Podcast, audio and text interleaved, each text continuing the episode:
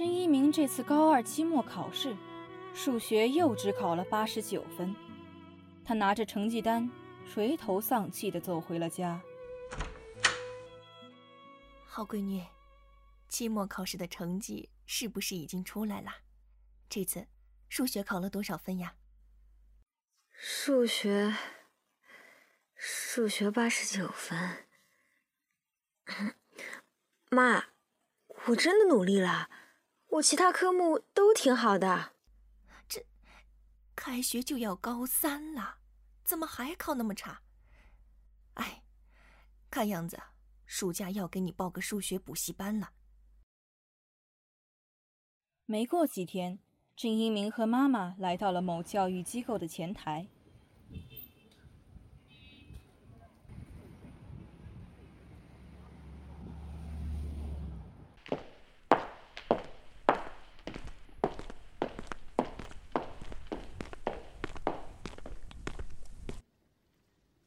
您好，这位家长。呃，请问是来咨询补课的吗？我们这边暑期辅导覆盖各科各年级的，都是名师坐镇。旁边这位应该是您孩子吧？现在是在读高中吗？啊，是这样的，我家孩子其他科目都不错，就这数学一直不好，期末只考了八十九分，都没及格。眼看着就要高三了，这样的成绩怎么参加高考啊？嗯，所以啊，我就想趁着暑假。给孩子找个好老师补习一下数学。嗯嗯嗯，好的，我了解了。您放心，在高考数学上，我们一直都是很有口碑的。教师团队很多都是从重点高中来的。嗯，这样我先给您介绍一下。您先看这几位老师，他们自己本身就是985理工科出身的，已经带过好几届的同学了。很多为原先成绩不理想的孩子，在他们手里都取得了显著的进步。最后考取了理想的学校，您放心，我们一直都是和重点高中的老师持续交换最新的高考信息题型的，所以也是绝对专业的。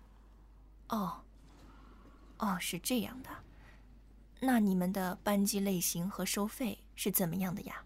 嗯，我们有一对一和一对三两种班级类型，一对一呢是三百一小时，一对三是两百一小时。哦。那这收费还是蛮高的哦。是这样的，我们这里的高考冲刺班呢，都是名师坐镇，而且还是小班化教学，目的就是为了给孩子提供个性化的辅导。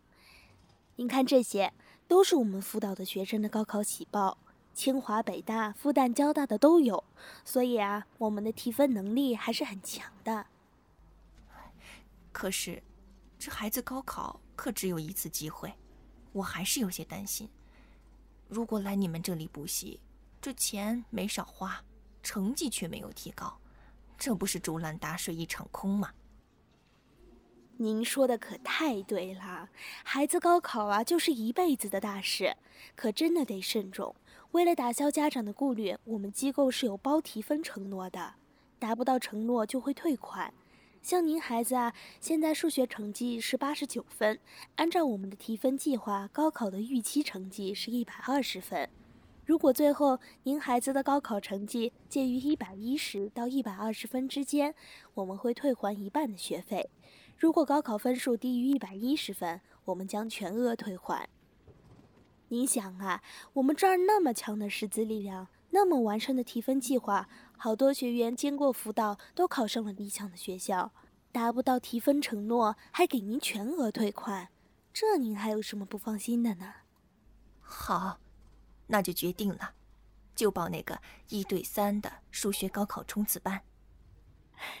好的好的，感谢您信任我们，我这边先帮您办理一下手续，稍等。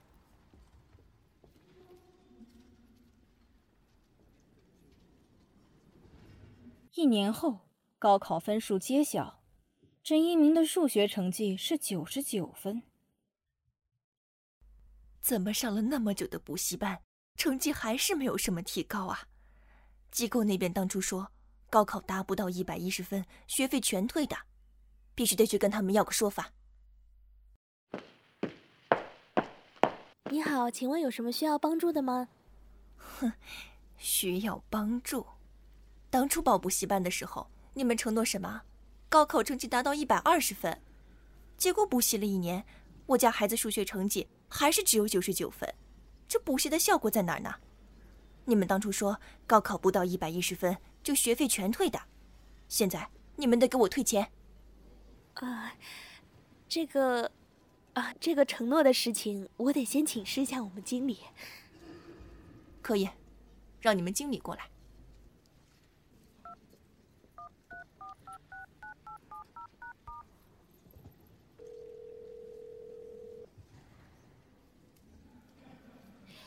喂，不好意思啊，经理，打扰您了。但是这边有一位家长特别急着说要退款。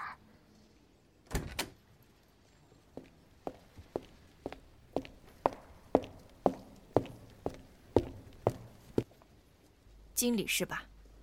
哼，我孩子一年之前因为成绩不理想，来你们这里补习数学，你们还承诺高考数学达到一百二十分，不到就退学费。你看。这合同上清清楚楚写着的，高考数学不到一百一十分，学费全额退还。你们今天得给我一个说法。啊，您先别着急啊，是这样的，有几个情况要跟您这边说明一下。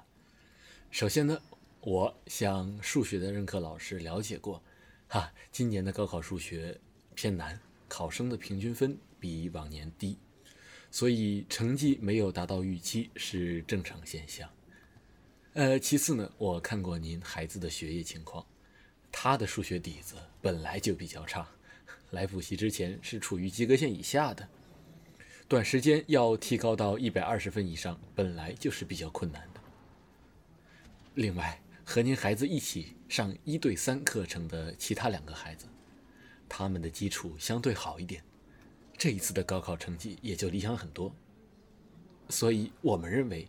您孩子的高考成绩没有达到预期目标，是多方面的原因造成的，不能归咎于我们教学上的问题。哎呦，你说了那么多原因，但都不重要。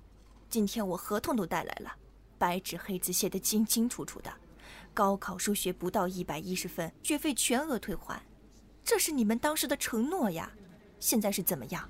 是想抵赖的吗？啊？那当初这个怎么算？我选择你们机构，就是因为你们师资强、经验丰富，还承诺高考成绩。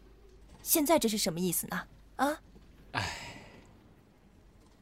您的心情我能够理解，但是您孩子没有达到承诺的分数，有很多原因，所以抱歉，退钱这件事，我们真的无能为力。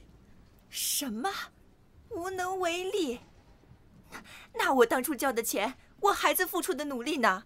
就都打水漂了？这是不可理喻！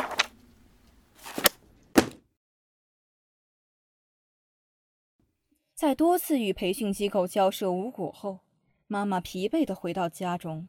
哎，真是倒霉了！没想到这机构能找这么多借口，就是不赔钱。妈妈，我们要不对机构提起诉讼，来追回学费吧？傻孩子，我们怎么能斗得过那么大一个机构呢？妈妈，你怎么忘了哥哥呀？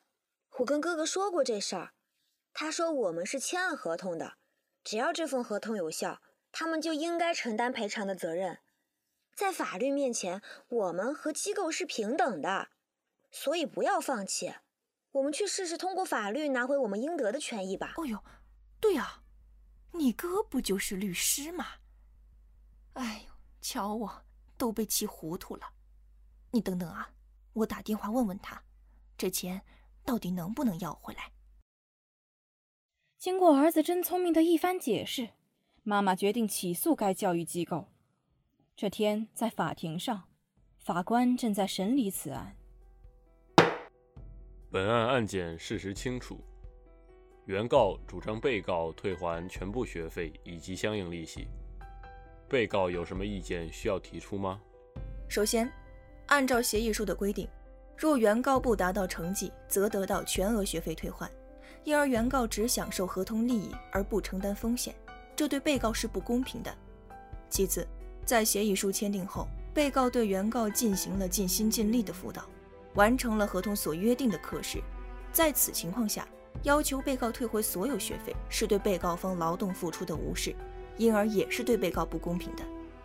综上，我方认为，从权利义务的对等性和给付的等值性来看，这份协议书违反了公平原则，视为无效。从权利义务的对等性来看，被告作为教育机构，对于专业考试培训的认知能力。和对于学生高考情况的预测能力是明显高于原告的，且协议书系被告向原告提供的格式合同，这意味着在签署协议前，被告已经对合同规定的权利义务以及包含的风险有了全面的考量。类似于本案的情形，也应当在被告的合理预见范围之内。在此情况下，被告与原告签署了协议书，其意味着被告承诺受此协议书的约束，在退款条件成立时承担对应的退款责任。从给付的等值性来看，退款义务的履行应当依照合同的约定，而不是当事人的实际损失。退一步讲，原告出于对被告的信任，签署了协议书。并放弃了去其他教育机构的机会，却没有获得理想的成绩，所造成的损失，不仅是靠学费就可以衡量的。最终，法院判决该教育机构向郑一鸣一家返还全部学费及其利息，主要依据为《中华人民共和国民法典》第六条：民事主体从事民事活动，应当遵循公平原则，合理确定各方的权利和义务。所谓公平原则，指在民事活动中，民事主体应依据社会公认的公平观念从事民事活动，以维持当事人之间的利益均衡。法律原则的作用是填充法律疏漏，引导法律解释，解决纷繁复杂的社会问题。公平原则也是如此，将它作为合同当事人的行为准则，可以防止当事人滥用权利，有利于保护当事人的合法权益。维护和平衡当事人之间的利益。